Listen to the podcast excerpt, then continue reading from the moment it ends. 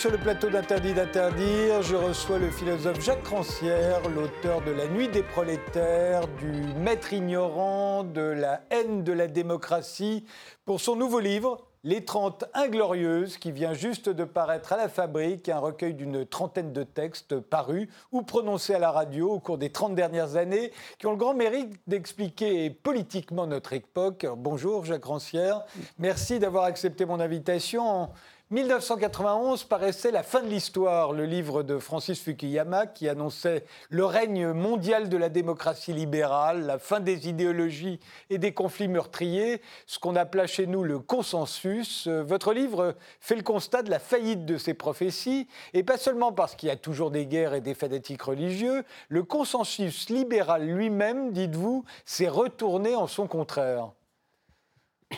Oui, bon, si on reprend les choses un peu au, point de départ, quoi. Bon, 89, c'est l'effondrement du système soviétique, et par conséquent, euh, en quelque sorte, une espèce de raisonnement, euh, à contrario, euh, qui dit bon, bah effectivement, ce système qui, était fondé sur, sur un pouvoir despotique a échoué. Il a échoué politiquement et économiquement. C'est donc la preuve que, bien sûr, que ce qui est bien, c'est le contraire. Et le contraire, effectivement, on peut l'appeler de fond de deux noms à peu près équivalents, à savoir libre marché et démocratie. Quoi. Donc à partir de ce moment-là, on a cette espèce d'identification entre, oui, disons, libre marché, ce qui veut dire en fait, au fond, euh, existante d'un capitalisme qui n'a plus aucune limite, qui n'a plus d'autre, qui n'a plus d'autre finalement, et puis la démocratie, entendant par là le régime euh, représentatif qui existe dans un certain nombre de, disons, des, pays les plus riches de la planète. Donc voilà, il y a eu cette espèce d'identité, d'identification au départ. Euh, voilà, entre quoi? Entre finalement l'idée du triomphe du droit et l'idée du, triomphe d'une puissance qui est la puissance faite du capital, désormais, désormais illimitée. Et donc voilà, j'ai essayé de dire, bon, qu'est-ce qui est annoncé sous le sous le, mot de triomphe de la démocratie euh, mondiale à l'époque, euh, c'est l'idée effectivement qu'on a un système qui est à la fois le plus juste euh, parce qu'il y a des élections libres, il y a tout ça, quoi, et puis le plus efficace parce qu'il y a le libre marché, et que bien sûr, à partir du moment où on est au fond juste et efficace, tout doit bien marcher. Par conséquent, on, va vers le, règne, mondial, au fond d'un monde apaisé où désormais on ne va plus se battre pour des histoires idéologiques. On a bien vu que l'idéologie c'est fini, ça sert à rien, ça mène à la ruine, ça mène à la dictature. Et par conséquent, désormais, voilà, on va se discuter sur les intérêts communs, on va négocier et tout va s'arranger. Alors évidemment, bon, le, on, voit bien que ça n'a pas marché comme ça. Et bon, ce qu'il a essayé de suivre, c'est effectivement la logique interne euh, pour dire que c'est pas simplement le fait que bon, bah, il y a eu des gens en quelque sorte qui n'ont pas joué le jeu du consensus. C'est-à-dire que très rapidement, il y a eu les guerres interethniques, il y a eu une nouvelle guerre religieuse, mais il n'y a pas que ça. Il y a de la logique interne euh, de ce système euh, qui s'est montré tout autre que ce qu'on attendait. Alors justement, euh, revenons il y a 30 ans. Euh, il y a 30 ans, c'est l'effondrement euh, du communisme, c'est la chute de l'URSS. mais ça, on en parle très souvent. Ce qu'on a un peu oublié, c'est que c'est aussi la guerre du Golfe il y a 30 ans. Et la guerre du Golfe, c'est une coalition de 26 pays autour des États-Unis.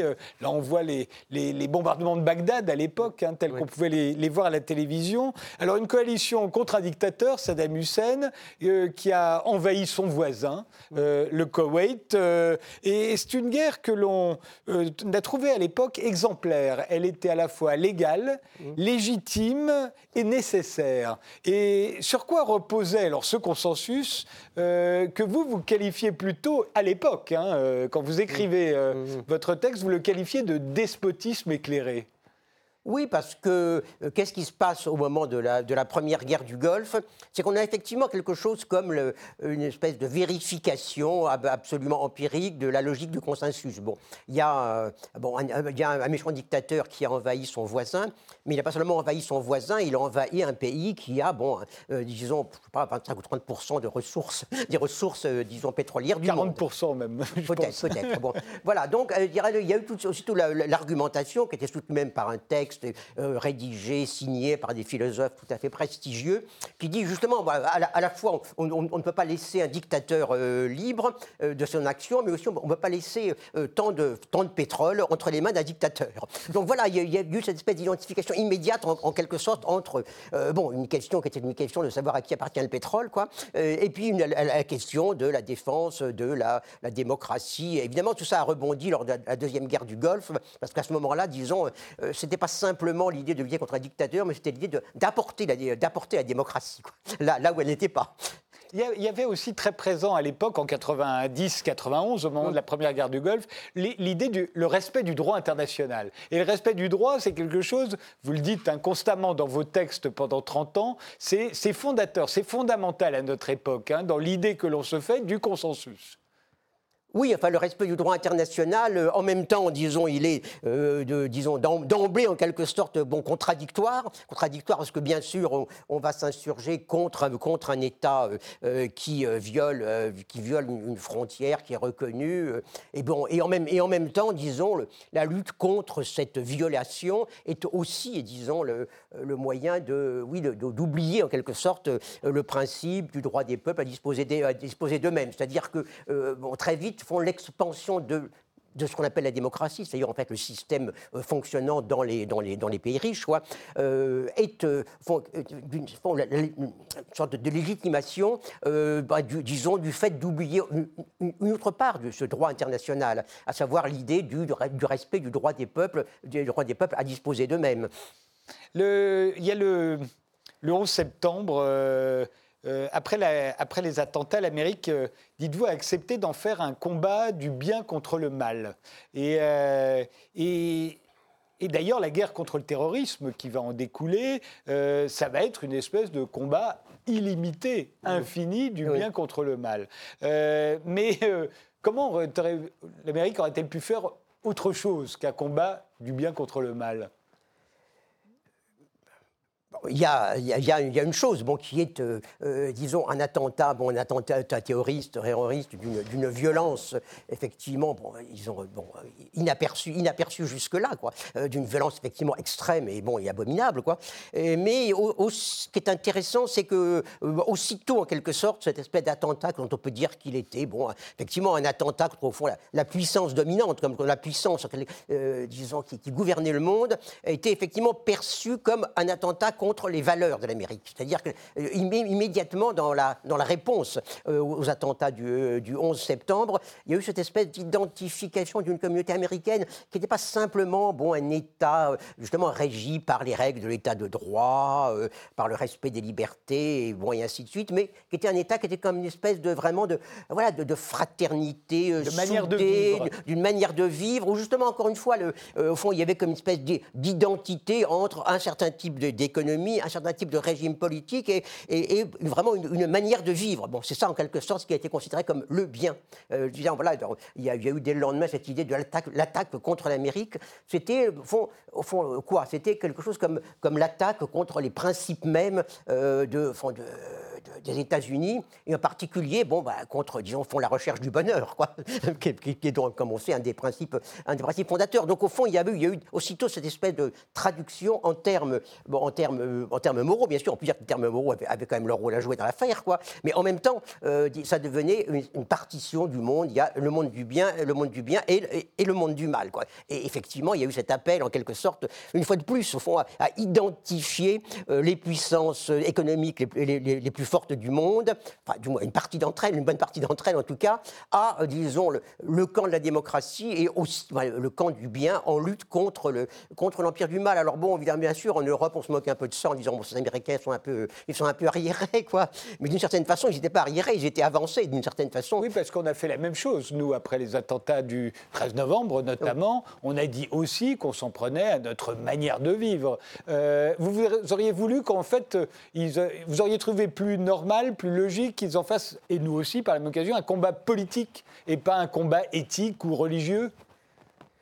Bon, je veux dire que les, dimensions sont toujours effectivement mêlées, euh, mais, euh, mais fondamentalement, il y, a, il y, a, eu cette manière de, de souder, euh, de, souder un peu bon, un pays, une nation, qui par ailleurs est une nation divisée, comme toutes les, comme toutes les nations, comme tous les, comme tous les peuples, on peut dire, modernes, quoi. En même temps, d'en faire comme une espèce de bloc, de bloc absolument inentamable. On, a vu ça aussi, effectivement, bon, après, après les attentats en France, quoi. Et puis bon, c'est quelque chose qui, en même temps, bon, c'est défait très, très, très rapidement parce qu'il y a quelque chose, effectivement, de, bon, de, l'artifice. Encore une fois, bon, on, on, a affaire à des attentats qui sont absolument monstrueux, euh, mais, mais, en, mais, en, même temps, je dirais qu'il y a une espèce de, réponse qui est, au lieu d'être, au fond, une, réponse qu'on pourrait dire de à armes, disons, à, armes contre armes, d'une certaine façon. Quoi. Euh, disons, c'est devenu effectivement le, comme le combat contre toute une manière de vivre. Et, bon, il y a eu toutes ces identifications qui étaient faites après entre effectivement la République, la laïcité. Voilà, je, crois que le, fond du problème dans l'idée du consensus, c'est qu'au fond, là, on constitue euh, une communauté comme unie, euh, vraiment unie par le lieu où elle est, unie par sa provenance, par son histoire, par, ses, par, ses, par ses valeurs. Ce qui fait que du même coup, ben, forcément, disons, on est en face de l'autre absolu. C'est la logique du consensus, au fond. C'est la fin de la politique. Oui, enfin bon, en tout cas, la logique du consensus, euh, c'est ça, cette espèce d'identification, de, enfin, un peu de tout, quoi, savoir d'un régime économique, d'un système, euh, d'un système institutionnel, d'un ensemble, de, ensemble de valeurs partagées. Bon, voilà, ou alors, euh, à partir du moment où il y a quelque chose qui, qui, coince, et, bon, qui coince, bon, c'est un, euphémisme, bien sûr, où il y a quelque chose, disons, malgré tout, qui, ne, qui, ne, bon, qui, qui, rencontre, qui rencontre une résistance, qui rencontre bon, une altérité, bah, aussitôt, on, on est dans quelque chose comme euh, bah, l'affrontement absolu, l'affrontement absolu. Voilà, bon, il y a effectivement toujours cette, tendance qui, bien sûr, a été euh, favorisée par les islamistes eux-mêmes, mais bien sûr, mais qui a été en quelque sorte reprise, quoi. Au fond, cette idée d'opposition de monde à monde. Et on a vu se constituer, après les attentats du 11 septembre, avec l'invasion de l'Afghanistan, puis l'invasion de l'Irak en 2003, euh, une sorte de droit absolu, dites-vous, illimité, extra-juridique, de la victime, en l'occurrence c'était l'Amérique, hein. euh, la victime d'un mal infini, euh, le mot infini d'ailleurs revenait, justice infinie, euh, et la puissance militaire américaine qu'on voit là, tout à coup est devenue une, puissance judiciaire. Oui, il y a eu ça effectivement dans l'idée de justice infinie. Bon, c'est George Bush Jr. qui a lancé le mot. Bon, après ça, il a dit, bon, ça a été un peu corrigé, on a dit, il a un peu, bon, il a un peu exagéré, mais euh, voilà, il y avait cette, cette, idée, euh, au fond, qu'il y a un droit de la victime qui est un droit absolu.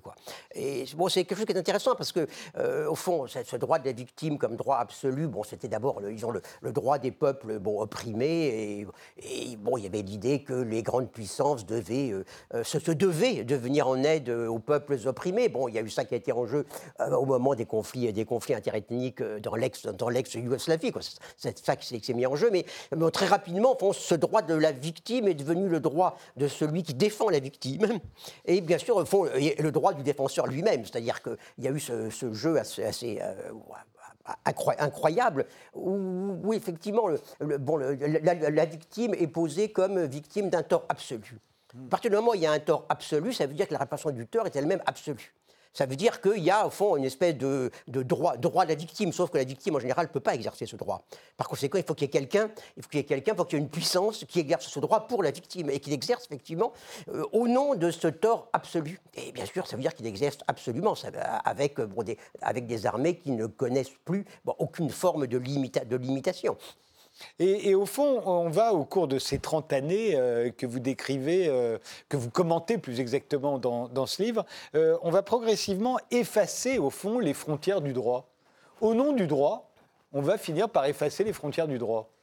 Oui, parce qu'il y a cette sorte euh, d'identification absolue entre, entre le droit et le fait. C'est ça, c'est vraiment le cœur, euh, le cœur du consensus. Bon, à, l'époque euh, de la guerre du Vietnam, voilà, il y, avait quelque sorte une espèce de, de, querelle sur le droit. Le querelle sur le droit, c'est-à-dire que bon, il y avait donc tous les, disons la, jeunesse, la jeunesse américaine révoltée contre contre la guerre, plus largement un peu tout le mouvement contre la guerre qui opposait les principes justement fondateurs des États États-Unis, un petit, à bon, le, droit des peuples à disposer d'eux-mêmes, qui, qui, bon, qui, qui, opposait ça à la guerre que menaient, que menaient les États-Unis. Donc au fond, on était là, à cette époque qui était, où on parlait encore d'impérialisme, un, un, mot qui a un peu disparu depuis. Quoi. On était à cette époque où, au fond, le, la querelle politique s'emparait de, de l'écart entre les, fond, la, manière dont, un État se définissait et puis sa pratique effective. Quoi. Or, justement, à partir, à partir du 11 septembre, euh,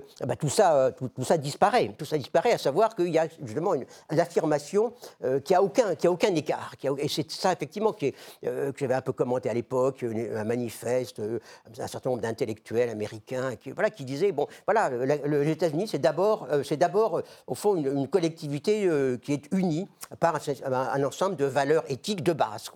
Et à partir de ce moment-là, il n'y a, plus d'écart. On ne peut, plus opposer, euh, on peut plus opposer la guerre, euh, la guerre euh, violente, on ne peut plus opposer l'invasion de, territoires qui, en principe, hein, avaient leur liberté. On ne peut plus opposer ça aux principes fondateurs de la nation américaine. Non, c'est devenu en quelque sorte bon, la même chose.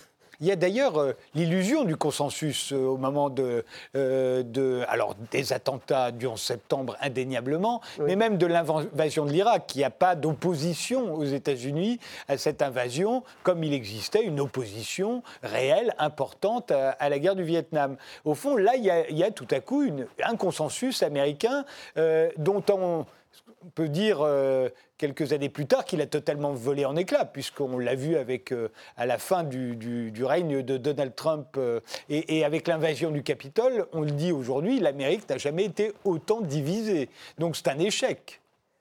Oui, enfin, oui, pour moi, pour moi, il n'y a, pas, disons, l'invasion du Capitole, effectivement, c'est en quelque sorte justement font l'accomplissement, euh, font de la logique du consensus, bah, effectivement, se, retournant, se retournant, se retournant contre elle-même, à savoir, bon, finalement, euh, euh, il y a une paix de logique qui, part du fait que, au fond, il y, a, eu une sorte d'identification absolue du droit, du droit et du fait, qui a soutenu effectivement, puis il y a les grandes campagnes militaires des États-Unis, et qui, au fond, euh, précisément, au fond, a fini par euh, euh, ne, plus tenir compte d'une certaine logique, bon, institutionnelle. Bon, jusqu'ici aux États-Unis, bon, en général, ben voilà, bon, il y, avait quand même une règle du, une, règle du jeu. C'était quelquefois un peu, un peu difficile. Ça avait déjà été, ça avait déjà été un problème, disons, bon, en 2004, lors de la, réélection, si réélection il y a eu vraiment de, de, de Bush, quoi.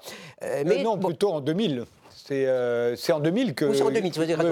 En 2004, il est réélu. C'est vrai, vous avez raison. C'est en 2000 au moment, de l'élection. Donc il y avait eu déjà un peu cette espèce de. bon, euh, ils ont malgré tout de. Euh, d'épisodes où, au fond, il y a un moment donné où, la Cour suprême a dit bon, ça y est, bon, il a gagné, puis point final. Quoi.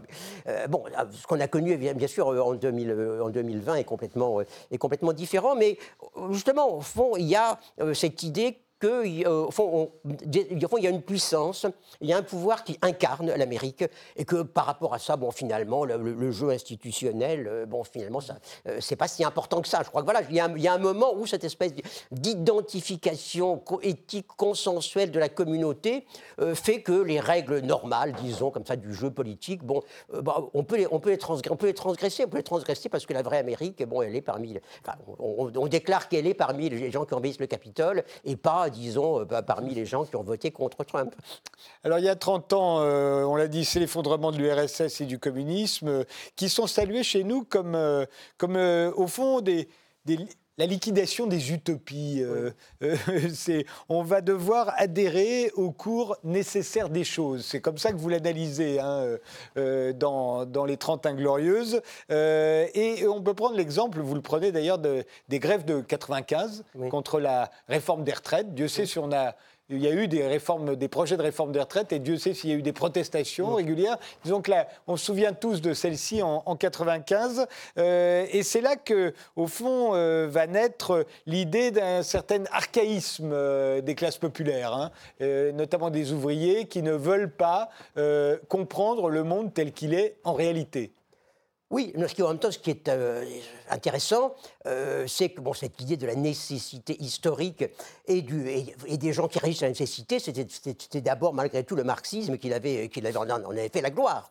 dire le sens de l'histoire. Le sens, le, sens, le sens de l'histoire et un petit peu la direction de ces petits bourgeois, de ces classes archaïques qui, euh, s'accrochent comme ça à un monde qui, qui, est désormais révolu, alors que font la marche, la marche du capitalisme prépare la marche du socialisme et donc finalement est progressiste à sa manière cette logique de la nécessité historique, euh, bon, il se trouve qu'à un moment donné, ben, elle, a été, reprise, mais reprise, pour dire, de, l'autre côté, quoi. C'est-à-dire qu'elle a été reprise précisément euh, pour s'opposer à toutes les formes de, mouvements, sociaux. Et effectivement, 95 a été un moment intéressant parce qu'on a vu justement toute une partie de l'intelligentsia de gauche, euh, tout d'un coup, bah, découvrir que voilà, il y avait une nécessité économique qui conditionnait la vie de, notre communauté et qu'il y avait malheureusement des, arriérés comme ça qui tenaient leur système de retraite, à leurs privilèges archaïques. Il, y a, eu ce moment, bon, ça, a commencé déjà avec ce, comment s'appelait ce, livre qui s'appelait, je ne sais plus, c'était qui dit, euh, bon, d'un journaliste comme ça, contre les privilégiés. Ah les, privilégiés, ben, euh, c'était les, les, les, cheminots. Les, privilégiés, privilégiés c'était finalement les gens qui jouissaient euh, des droits sociaux qui avaient été acquis par euh, bah, des décennies de lutte sociale. Quoi. il y a eu effectivement ce moment très fort de, 80, de 95 où bon, ça a été la, première grande, grande offensive. Je sais qu'il y en a eu plusieurs vagues d'offensives de, évidemment, bah, disons de, de, notre pouvoir pour comment commencer à en finir avec disons, bah, tout, tout, ces, tout, tout ce système de protection, de solidarité sociale, les retraites, tout ça. Quoi. Et, bon, et ce qui était intéressant, c'est ce, moment euh, qui a été un moment de, grand retournement idéologique qui a marqué bon, ce que j'ai appelé un peu la, contre-révolution intellectuelle. Quoi. Et effectivement, au fond, la, euh, la, logique a été celle de la gauche, d'une certaine gauche, à savoir qu'il faut être dans le sens de l'histoire, euh, se retrouver prise dans, dans l'autre côté. Bon, il fallait toujours être dans le sens de l'histoire. le sens de l'histoire, c'était plus euh, c'était plus la marche vers la révolution, euh, c'était euh, la nécessité économique de reproduction bon indéfinie du marché capitaliste. Mais là, ça n'est que le début. en 95, on va avoir d'autres. On a eu récemment encore, hein, en 2019, la même, enfin une autre réforme des retraites qui a donné à peu près les mêmes images. D'ailleurs, je crois que là, on est en 2019. et puis il va y avoir juste après les gilets jaunes, notre mouvement. Qu'est-ce qui qu'est-ce qui se passe à chaque fois? C'est contre la. Vous laissez entendre qu'au fond, ce que veut euh, le pouvoir depuis 30 ans, c'est euh, euh, mettre fin aux solidarités. Oui, bon, il y a, euh, disons, ce grand thème qu'on met en avant, à savoir, euh, on veut en sortir avec le, monde, euh, le monde où les gens sont assistés, on veut en finir avec l'État-providence, qui est une espèce de, système finalement paternaliste. Mais en réalité, c'est un peu tout le contraire. Ce qui, est mis, ce qui est mis à bas petit à petit, c'est pas ce qu'on a appelé l'État-providence. Ce qui est mis à bas, c'est tout, un système de, solidarité sociale qui, fonctionnait aussi à partir de la, disons, de la euh, de la présence dans le, dans le jeu même euh, des discussions, des négociations de toute, toute une partie bon, de la classe ouvrière, toute une partie finalement des, syndicats représentant les travailleurs. Euh, voilà. donc au fond, soit, soi-disant, soi-disant, on dit oh là là, on va en finir avec l'État-providence comme ça, qui, qui couvre comme ça tous les individus, mais c'est en réalité le contraire. Ce, ce qu'on installe petit à petit, c'est le rapport direct, au fond, de deux puissances aux individus. Bon, la puissance du libre marché, c'est-à-dire du capitalisme absolutisé, et puis la puissance de l'État, en face de quoi il n'y a plus que des individus isolés. Donc, sous prétexte de démolir l'État-providence, on installe au contraire euh, un État qui se déclare seul responsable de tout ce qui peut nous arriver à tous. Et euh, il y a aussi, euh, avec 95, et on le voit, et, pour finir avec les Gilets jaunes, y a, on donne une un visage, une forme à ce qu'on a appelé le populisme. Euh, tout à coup, tous ces gens, euh, euh, tous ces gilets jaunes, on va les qualifier de populistes. Oui, bon, on qualifie, on qualifie de populiste, bon, maintenant, en gros, tout ce qui s'oppose à la logique consensuelle. Quoi. Et bon, ça, veut dire éventuellement des, choses complètement différentes. Et déjà, on, le voyait en 95. En 95, voilà, les les, cheminots, enfin tous les travailleurs des transports en grève, ont été qualifiés de populistes parce qu'ils étaient arc-boutés sur leurs privilèges, leurs petits intérêts personnels. Et voilà, à l'époque, euh, il y a des intellectuels distingués qui ont dit bon, finalement, c'est à peu près la même chose que le Front National. Bon, voilà, ils s'arc-boutent sur leur identité ouvrière et leurs privilèges ouvriers, comme d'autres s'arc-boutent sur l'idée de l'unité nationale. Et voilà, ça, a été ce, moment, en quelque sorte, où on a mis ensemble deux choses, euh, à savoir d'un côté euh, les, ils l'effort pour maintenir un monde de solidarité collective où peut dire les gens participent eux-mêmes, quoi. Et puis, euh, et puis euh, ils ont les idées racistes, xénophobes, anti-immigrés, et, bon, et ainsi de suite. Quoi. Au fond, le concept de populisme a servi à mettre, à mettre tout ça, à mettre ça ensemble, quoi. du côté justement d'une espèce de, de, marécage un peu de gens bah, arriérés, quoi. Mais là aussi, au fond, c'est un échec du consensus, parce que le consensus dont on rêvait, dont rêvaient les, classes dirigeantes, il incluait les, les, ouvriers, les classes populaires. Euh, il y avait l'idée du ruissellement, il y avait l'idée de on allait réussir tous ensemble. Tout ça, c'est un échec. Non, mais je ne crois pas, parce que le consensus, le consensus, c'est pas l'idée qu'on va être tout le monde, que tout le monde va être d'accord. Hein. Le consensus, c'est l'idée qu'on ne peut pas ne pas être d'accord, parce qu'il y, a une nécessité qui est objective, et par conséquent, bon, ben voilà, on va, euh, on va affronter cette nécessité. Ça veut dire, bon, les gens compétents qui vont l'affronter, parce que tout le monde ne peut pas affronter de, la nécessité, quoi. ça ne marche pas, ça. Par conséquent, voilà, euh, le consensus, c'est d'abord le consensus, bon, des élites gouvernementales, euh, des puissances financières, et puis, bon, des experts médias dominants, pour dire qu'il y a une seule réalité et qu'il y a une seule chose à faire. On va faire une pause, euh, Jacques Rancière, on se retrouve juste après. D'accord.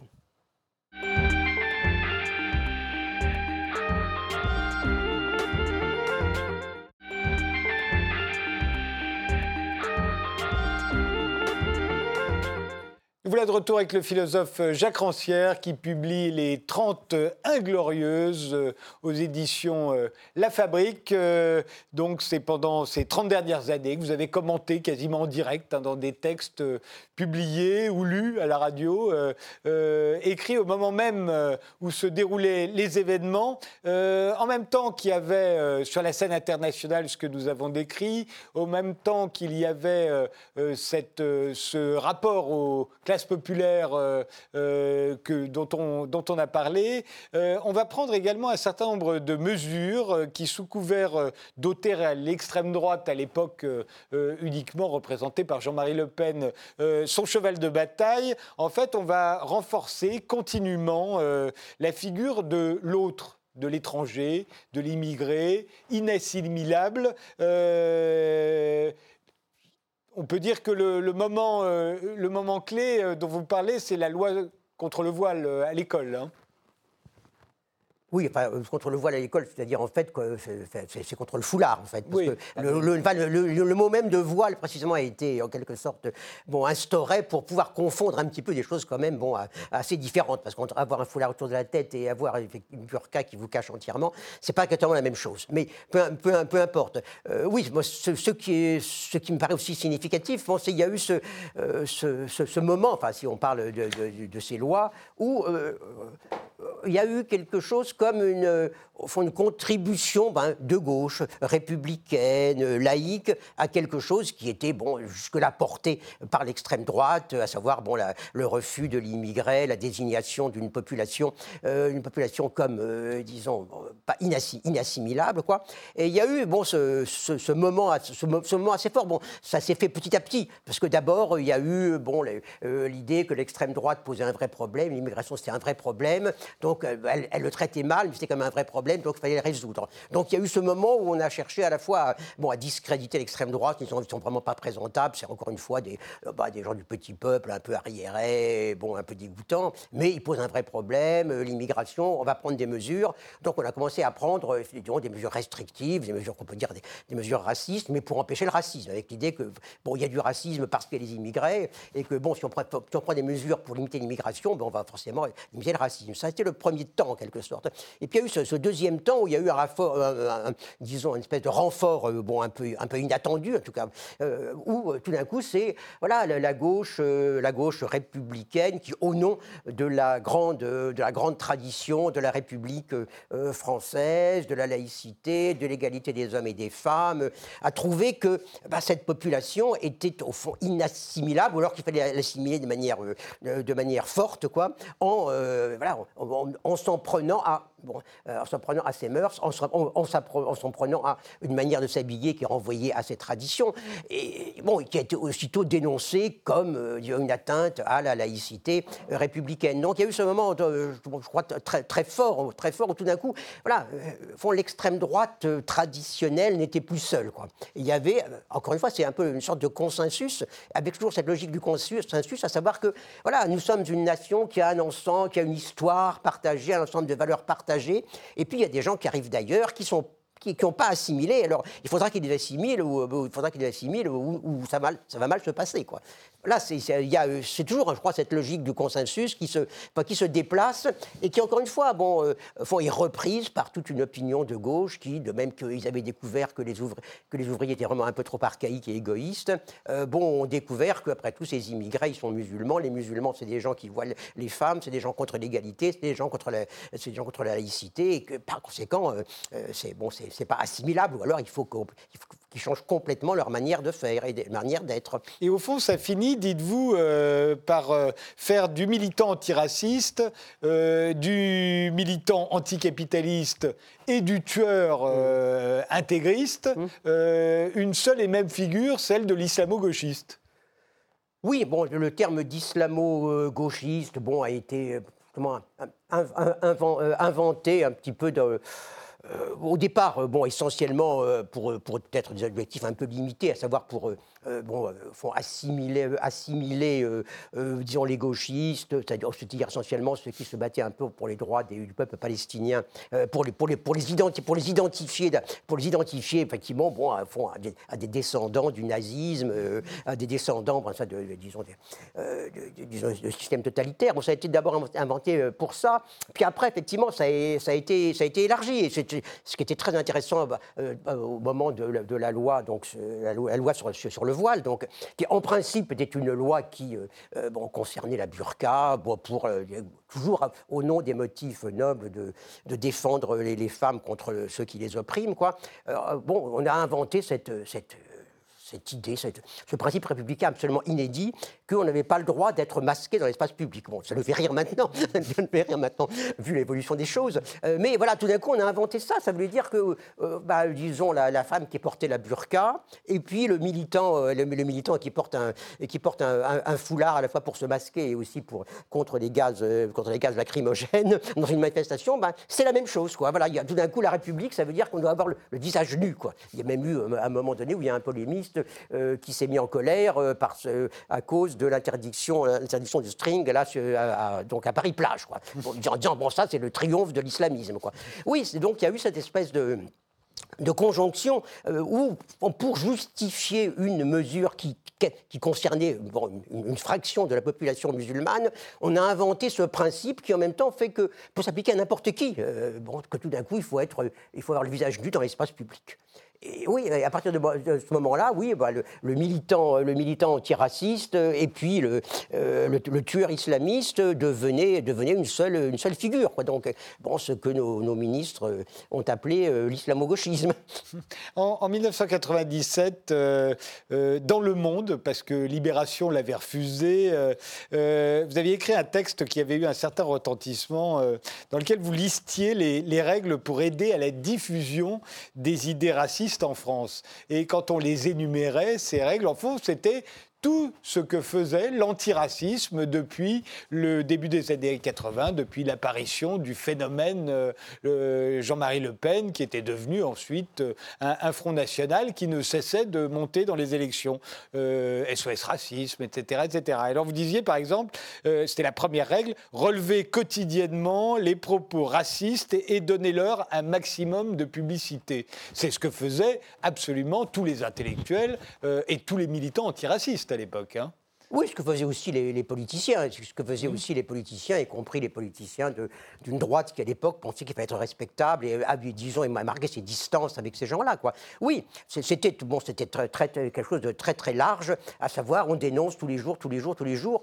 Euh, bon. Euh, et bien sûr, le résultat de cette dénonciation quotidienne, c'est que, que continuellement ces idées euh, racistes étaient sur le devant de la scène, on les commentait, et comme bien sûr on les commentait pour les, euh, bien sûr, en même temps pour les, pour les dénigrer, pour, euh, bah, pour attirer la honte dessus, ça voulait dire quoi? Qu'en même temps, bon, on diffusait sans arrêt ces idées sous prétexte de les dénoncer, mais qu'en même temps on leur donnait bien sûr quelque chose comme, bah, comme la palme du, du, du, martyr, quoi. Comme les, oui, parce qu'à l'époque on les on on condamnait systématiquement, on, traînait même parfois en prison. Euh, euh, euh, et, au fond, vous dites qu'on installait une vision du monde, là, en le faisant, sans doute inconsciemment d'ailleurs, parce qu'il n'en était pas conscient. Je ne sais pas si, je sais pas si, on peut parler d'être conscient ou pas conscient. Euh, euh, oui, non, le, le, problème, si vous voulez, bon, c'est que, euh, oui, il y a, y, toujours cette idée que, bon, pour combattre quelque chose, il faut le dénoncer. On le dénonce et, on prend des airs indignés, et avec l'idée que, bah, si on si on s'indigne, ça va montrer à quel point cette chose-là est, horrible, et puis cette chose-là va disparaître. Bah non, de toute façon, ça ne fonctionne pas comme ça. C'est un peu le contraire. Tant que tant qu'on dénonce avec des, disons, des grands, éclats de voix euh, les idées racistes euh, et, xénophobes, euh, qu'est-ce qu'on fait? Bon, les, Oui, en fait, on n'arrête pas, on n'arrête pas de, les diffuser, de leur donner de, donner de l'importance et, en même temps de, toujours de justifier des, des, les mesures d'un racisme froid, raisonnable, voilà, qui, vont, qui sont censés, disons, s'opposer à ça. Le résultat, c'est pas simplement qu'il y a, font ces idées se diffusent de plus en plus, c'est que petit à petit, il y a une espèce de, contamination euh, de, bah, de, la classe, euh, de la classe politicienne, de la classe intellectuelle par ces idées. Et justement, ce qu'on a, a, pu constater, euh, c'est que non seulement ces, fameuses règles que j'avais édictées, effectivement, et qui ont continué à être suivies de manière absolument impeccable, on n'a pas simplement renforcé continuellement l'extrême droite en tant que force politique organisée, mais ont aussi renforcé considérablement son emprise au fond, sur l'ensemble de, de la classe dominante. C'est quand même ça qui est, qui est frappant, qui est frappant aujourd'hui, qui est frappant notamment dans, l'actuelle campagne, à savoir que bon, des idées qui étaient considérées comme bon, des idées bonnes pour des, pour, pour des gens de, campagne un peu arriérés, pour des ouvriers qui avaient perdu leur travail, pour des chômeurs, euh, pour des gens vivant de l'assistance ou que sais-je, pour des gens un peu aux marges. Quoi. Maintenant, bah, ce sont les idées qui sont, qui sont diffusées euh, oui, sur, euh, euh, voilà, dans, les milieux, dans les milieux, dans les milieux chics. On voit bien au fond qu'en même, en même temps qu'on faisait des martyrs, comme vous le dites, c'est-à-dire que certains étaient effectivement condamnés, condamnés, certains même allaient en prison. Euh, euh, on faisait des martyrs, en même temps on répétait hum. qu'il y avait bien un problème et qu'au fond il fallait régler ce problème si on voulait enrayer le racisme et que le meilleur moyen de, de régler ce problème, au fond, c'était de faire des lois. Mmh. Euh, et, des lois qui euh, limitaient le nombre d'immigrés, qui euh, interdisaient de plus en plus le racisme et même qui essayaient de, trouver les moyens d'empêcher les candidats dits mmh. racistes mmh. de pouvoir se présenter aux élections. Oui, c'est effectivement, c'était parmi les règles que j'avais rappelées, que j'avais rappelé à l'époque. C'est-à-dire que oui, il y a eu cette, euh, voilà, cette proposition de, de, faire, euh, d'inventer finalement des réformes du code électoral pour que l'extrême droite puisse pas avoir de, euh, de représentants, de représentants donc à l'Assemblée nationale. Mais on en a encore aujourd'hui tous les jours des propositions de ce type. Ça, je sais pas, je, ne suis, je ne suis pas, mais voilà, c'est-à-dire qu'au fond, il y a toujours cette idée que bah, il faut faire, il, faut prendre des mesures d'exception, qu'il faut prendre des mesures qui, faut, qui limitent, qui limitent la liberté, euh, pour la défense de la liberté, bien sûr. Et donc demander de nouvelles lois antiracistes, etc. Mmh. etc. Euh, euh, c'est aujourd'hui, vous pensez que alors, qui a gagné aujourd'hui? Puisque vous le dites, ces idées-là, qui mmh. étaient violemment, mmh. ou en tout cas qu'on faisait violemment, on était censé violemment combattre à l'époque, se sont diffusées un peu partout et sont totalement admises. qui, qui a gagné? Ce qui a gagné, c'est manifestement l'idéologie de l'extrême droite. Ce qui a gagné, euh, c'est l'idéologie de l'exclusion qui a été reprise, relayée et maintenant devenue effectivement une idéologie chic. Quoi. Bon, le passage, le passage de, euh, de la famille Le Pen à, Zemmour, de ce point de vue-là, est significatif. C'est-à-dire que voilà, c'est plus un, racisme supposé comme ça populaire, c'est vraiment le, bon, le racisme d'un certain nombre de, voilà, de, de, journaux, de journaux bien pensants, de la, de la droite qui dans le temps se, se déclarait libérale. Euh, c'est en gros, il y a une espèce de, mélange en quelque sorte où le, au fond, c'est au fond le mépris le mépris euh, fondamental de tous ces gens qui pensent faire partie de, l'élite pour, pour une plèbe arriérée, fond, a repris d'une certaine façon les idées de cette, fameuse plèbe supposée arriérée. Voilà, il y a cette espèce de conjonction entre euh, voilà, euh, ce, cette espèce de, vieux fond raciste et, xénophobe avec, oui, le, le, mépris fondamental de gens qui pensent qu'ils sont seuls, qui sont les seuls à comprendre l'évolution du monde, les seuls à comprendre ce qu'il faut faire, les, les seuls qui diriger les affaires. Mais vous, vous n'y voyez que du racisme, vous ne pouvez pas imaginer qu'il puisse y avoir euh, autre chose, à la fois euh, une panique identitaire euh, qui peut se comprendre, une méfiance à l'égard d'une religion considérée comme intolérante, plus violente que les autres, aussi un souci à l'égard du traitement des femmes, non pas dans toutes les franges de la population musulmane, mais chez les plus intégristes. tout ça ne peut se justifier en rien à vos yeux? Je veux dire que toutes sortes de, toutes sortes de réactions, de craintes, euh, bon, se, justifient. Bon, je dirais que, euh, voilà, bon, des, problèmes, euh, des problèmes dans la banlieue, il y en a eu, il y en a eu un tas. Bon, des attentats, des attentats, bon, islamistes, bon, violents, meurtriers. Bon, bon, il y en a eu, il y en a eu un certain nombre. Donc oui, voilà. la question est de savoir si on règle, si on règle finalement ça avec ce, au fond, ce type de, d'usage de, la loi. Parce que qu'est-ce qui est un peu ce qui est un, peu significatif aussi dans la logique du consensus, c'est qu'on fait un usage qui est essentiellement bon, idéologique de la loi. Quoi. Si, on prend donc euh, bon, l'ensemble des, des mesures qu'on a prises l'année dernière à l'égard de la, de la communauté musulmane, je ne me souviens plus sous quel titre. Séparatisme Oui, la, loi contre le, la loi contre le séparatisme. Quoi.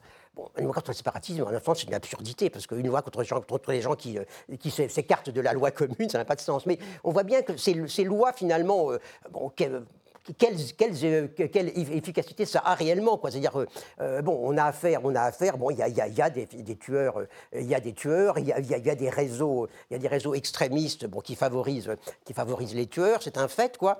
Bon, mais en quoi des mesures interdisant aux gens d'élever leurs enfants, d'éduquer leurs enfants à domicile, vont agir, vont, agir contre la, la, contre? Bon, évidemment pas, mais justement, cet ensemble de lois qu'on a prises sont clairement des lois qui constitue d'abord justement toujours la figure de l'autre, de l'autre inassimilable. C'est-à-dire que bon là où là où, il faudrait essayer de justement on peut dire de, serrer les questions, c'est-à-dire de, cibler, de cibler véritablement les, phénomènes qui sont euh, qui sont dangereux, les, bon, les, les, gens, les groupes qui sont redoutables, on fait exactement le contraire. On prend des espèces de, lois dont la fonction est d'abord de constituer, oui, toujours la, même figure de, de, l'inassimilable et par conséquent, euh, bon, l'effet de, bah, de souder euh, la communauté musulmane euh, derrière ceux dont il faudrait précisément la séparer.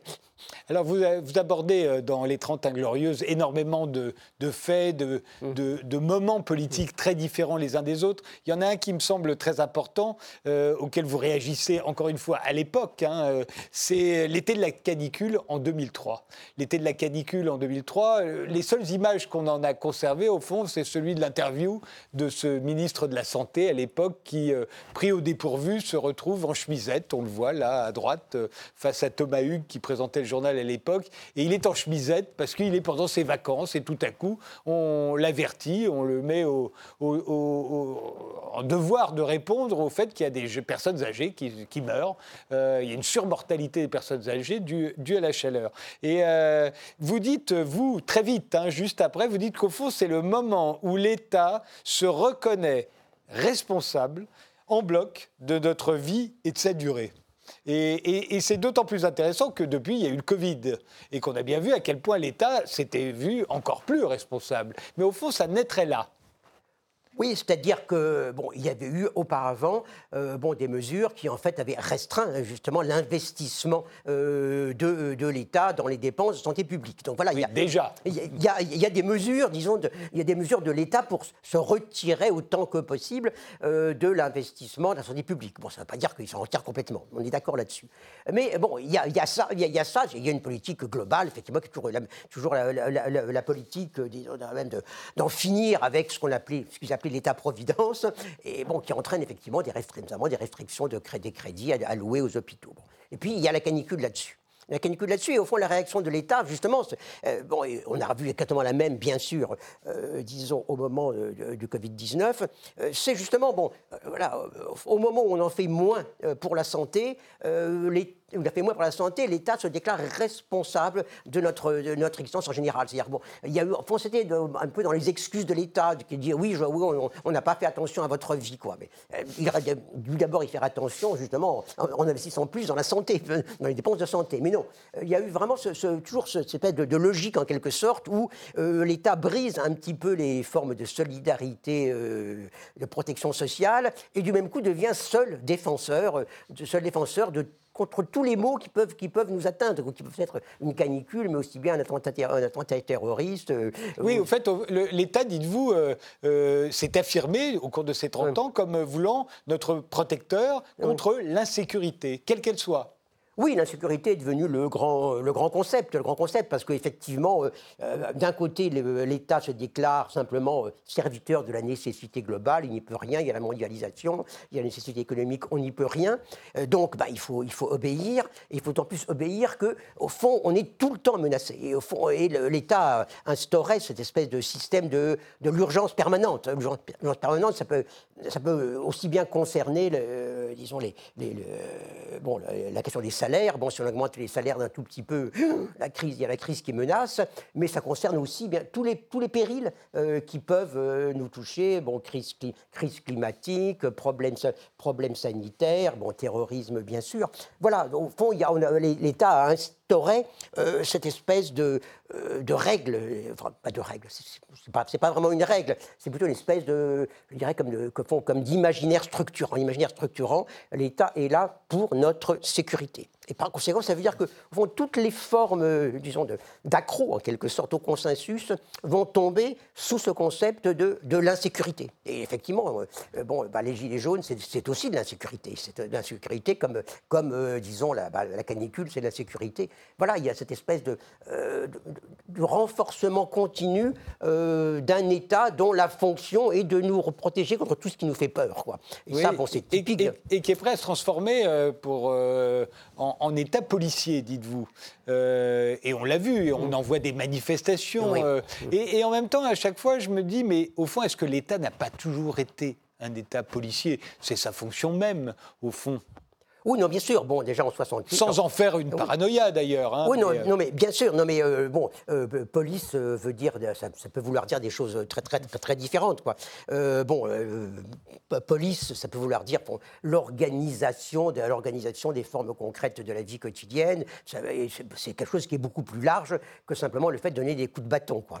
mais je dirais qu'il il y a, y a, y a ce, quand même ce, ce, ce moment où la notion de sécurité devient absolument centrale, ce qui n'a pas toujours été le cas. Bon, l'État a toujours effectivement euh, su utiliser les, formes, des formes violentes euh, pour, euh, s'en prendre à ceux qui menaçaient l'ordre existant. Mais ce qui est intéressant, c'est quand même dans le, dans le présent, qui est quand même nouveau, c'est la façon dont toutes sortes finalement de perturbations peut entrer dans la même catégorie de la, catégorie de, de l'insécurité. Oui, c'est vrai qu'au moment de la, la, grille de Hong Kong en 1969, l'État euh, a très très peu réagi. Euh, et, on a vu au contraire euh, avec le Covid, mais d'après ce que vous dites dans votre livre, au fond, ça s'est fait progressivement mais de façon continue. cet État qui, dans le consensus libéral, se voulait le plus discret possible, le, plus, le plus inexistant, qui voulait justement lutter contre l'État gros, gras, qu'on avait pu connaître pendant des décennies, au fond, ne cesse de se renforcer pour devenir l'État absolument omnipotent qui, verse des salaires à absolument 80%, de, je, dis un chiffre au hasard, 80% de la, population française pendant le, pendant le confinement. Oui, c'est toujours cette, cette, logique qui, sous prétexte effectivement de dégraisser l'État, de le rendre modeste, en fait le met dans une espèce de rapport immédiat avec chacun, chacun d'entre nous, en supprimant toutes les formes d'organisation un peu autonome de la société.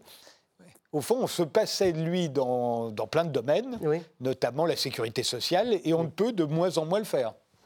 Oui, absolument. Euh, bon, euh, il y, a cette espèce de, logique qui fait que tout ce qui était avant, euh, oui, tout ce qui avant relevait d'une sorte de solidarité sociale va désormais relever ou bien de l'État ou bien alors bah, de l'assurance individuelle. Et le, Covid, pour vous, c'est quand même un événement considérable, mais comment le voyez-vous? Je dirais, je le vois comme, euh, je le vois comme un événement, un événement sanitaire. Bon, on peut y donner bien sûr des, euh, disons, des, euh, des, causes lointaines. Bon, on nous a expliqué comment le Covid était une conséquence euh, directe de l'exploitation éhontée de la, de la terre, des espèces d'animaux, de, la déforestation. Voilà, comment on, a expliqué comment, au fond, il y a toute une logique d'exploitation forcenée du monde par l'homme, c'est-à-dire par le capitaliste, bon, qui provoquait, qui provoquait entre autres le Covid.